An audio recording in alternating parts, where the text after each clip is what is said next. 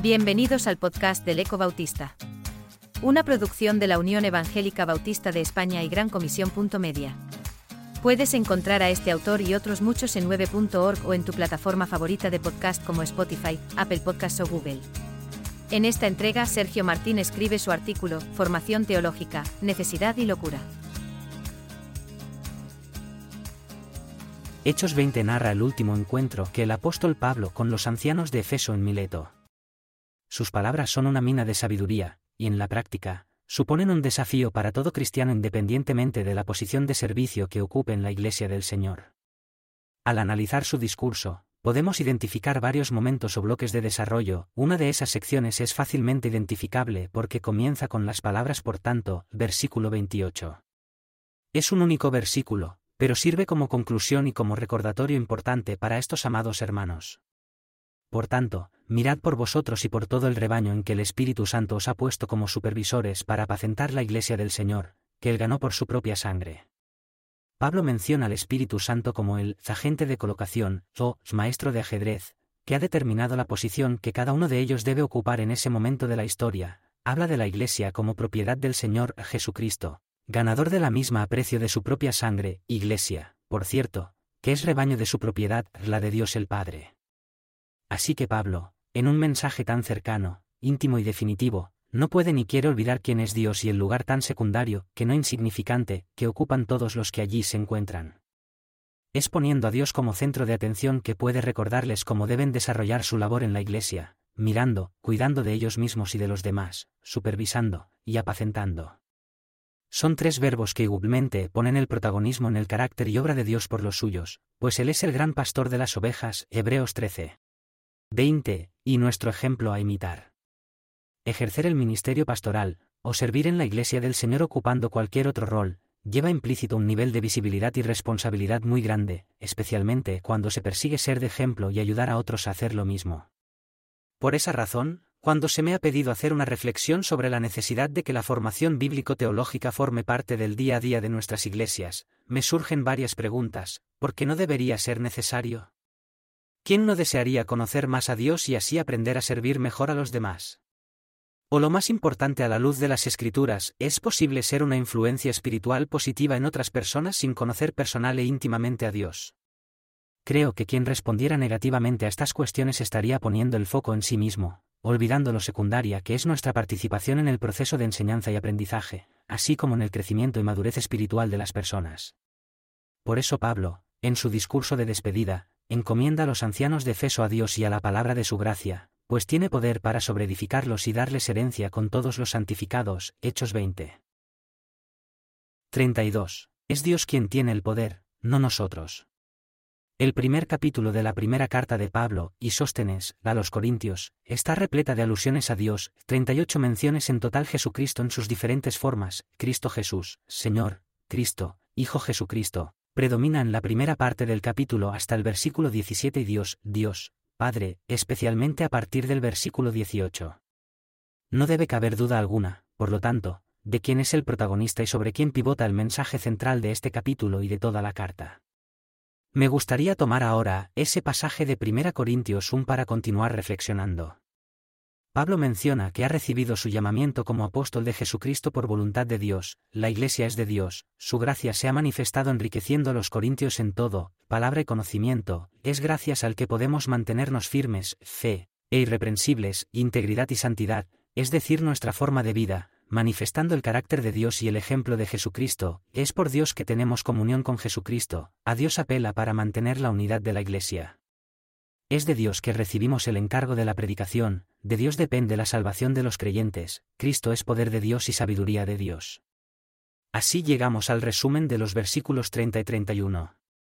Pero gracias al vosotros estáis en Cristo Jesús, que ha sido hecho para nosotros sabiduría de Dios, justificación, santificación y redención, para que, como está escrito, el que se gloría, que se gloríe en el Señor.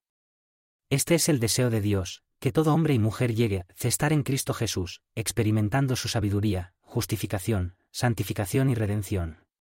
Pablo está totalmente convencido de quién es Dios, de lo que ha hecho por nosotros, de su carácter, de su poder, de sus planes, de su actuación a lo largo de la historia, de su pacto con su pueblo, de la renovación del mismo en Cristo Jesús, de su venida y de nuestra eternidad con Él.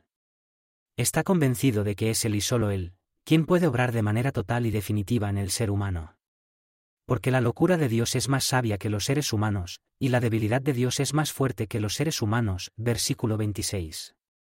Durante su vida y ministerio, Pablo experimentó que Dios, Padre, Hijo y Espíritu Santo, es como un password que da acceso a la plenitud de vida, quien, desbloquea, una serie ilimitada de recursos y contenidos premium que han sido especialmente pensados para el ser humano. Dios es quien transforma los pensamientos, las motivaciones, los valores, las relaciones. Tener a Dios en esta vida es pasar de nivel, Dios es los zapatos nuevos del niño, la perla de gran precio, el tesoro escondido. Estar en Cristo Jesús es que tenga sentido apagar la alarma y levantarse cada mañana, es la ayuda de la joven madre soltera, es la verdadera satisfacción del empresario exitoso, es la fuerza del enfermo crónico, es la recompensa del estudiante, la alegría del depresivo, la ilusión del emprendedor, la medalla del deportista, es el padre del huérfano, es el esposo de la viuda, es el pastor de sus ovejas. Pablo está convencido de ello, y por eso insiste a los corintios sobre la suficiencia del Evangelio de la cruz, aun a pesar de la aparente debilidad, lo despreciable, la poca clase, y la locura de los mensajeros, versículos del 26 al 29. Hermanos, fijaos en vosotros mismos que fuisteis llamados, y veréis que no hay muchos sabios según los criterios humanos, ni muchos poderosos, ni muchos nobles. Al contrario, Dios escogió lo que el mundo considera locura para avergonzar a los sabios, y Dios escogió a los que el mundo tiene por débiles para avergonzar a los fuertes, y Dios escogió lo despreciable del mundo y lo menospreciado, y lo que no es, para anular lo que es, para que nadie se jacte en su presencia.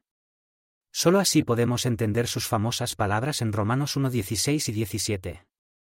Porque no me avergüenzo del Evangelio, pues es poder de Dios para la salvación de todo aquel que cree, porque en el Evangelio, la justicia de Dios es revelada por medio de la fe y para la fe, como está escrito, más el justo por la fe vivirá. ¿Por qué es necesario estudiar teología? Porque nos ayuda a reconocer el papel principal de Dios. Por desgracia, este puede llegar a ser un mensaje de locos para muchas personas e iglesias. Vivimos tiempos complejos, y uno en ocasiones uno tiene sensaciones agridulces, predicar y enseñar el Evangelio satisface al creyente que busca más del Señor, gloria a Dios. Pero a la hora de intentar que el mensaje transformador llegue a las personas que más lo necesitan, las que no le conocen ni están en Cristo Jesús, se reclaman o buscan otras alternativas.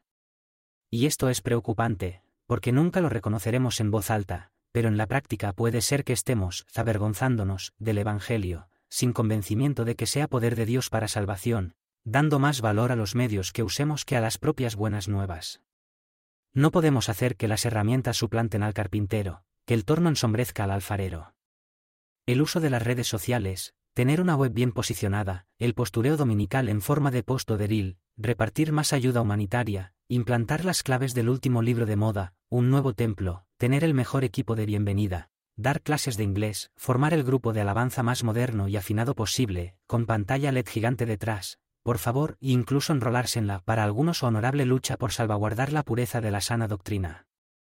Todas estas cosas y otras están bien, son herramientas disponibles para glorificar y testificar de Dios, sin embargo, si Cristo, el Evangelio, y el poder de Dios no están en el centro de cada una de ellas, nos equivocamos y perdemos de vista lo principal y más importante, de ahí mi crítica irónica en algunos de los comentarios. La locura de la predicación es lo que transforma vidas. La formación bíblico-teología nos aporta toda una serie de herramientas valiosísimas para el crecimiento espiritual, bíblico, personal, eclesiológico y misional, también debe alertarnos sobre su correcto uso. Aquí el orden de los factores si altera el producto. Estudiar teología en una facultad evangélica es de locos, solamente lo hacen uno de cada 8.900 estudiantes universitarios aproximadamente en España. Los datos de este curso rondan los 150 alumnos de entre los más de 1.300.000. Es la locura de dejar en muchos casos el trabajo, el hogar, la propia ciudad, la iglesia, para dedicarse a profundizar en el ser de Dios, su revelación, la historia de su actuación, la complejidad del ser humano, y la misión de su pueblo es también buscar más tiempo para satisfacer la imperiosa necesidad de intimar más con el Espíritu Santo, aprender a escuchar mejor su voz, redescubrir su poder en la debilidad, guardar el corazón, crecer en pureza, y seguir forjando el carácter de siervos indignos del Señor. Oremos por ellos e imitemos su locura. Dedicarnos a la formación bíblico-teológica, de manera reglada o continua, es esencial para nuestras vidas, la de nuestras iglesias, y las de los millones de personas que aún no están en Cristo Jesús. La formación bíblico-teológica nos ayuda a vivir mejor hasta que nos encontremos con Dios. Por eso, es una necesidad y una bendita locura.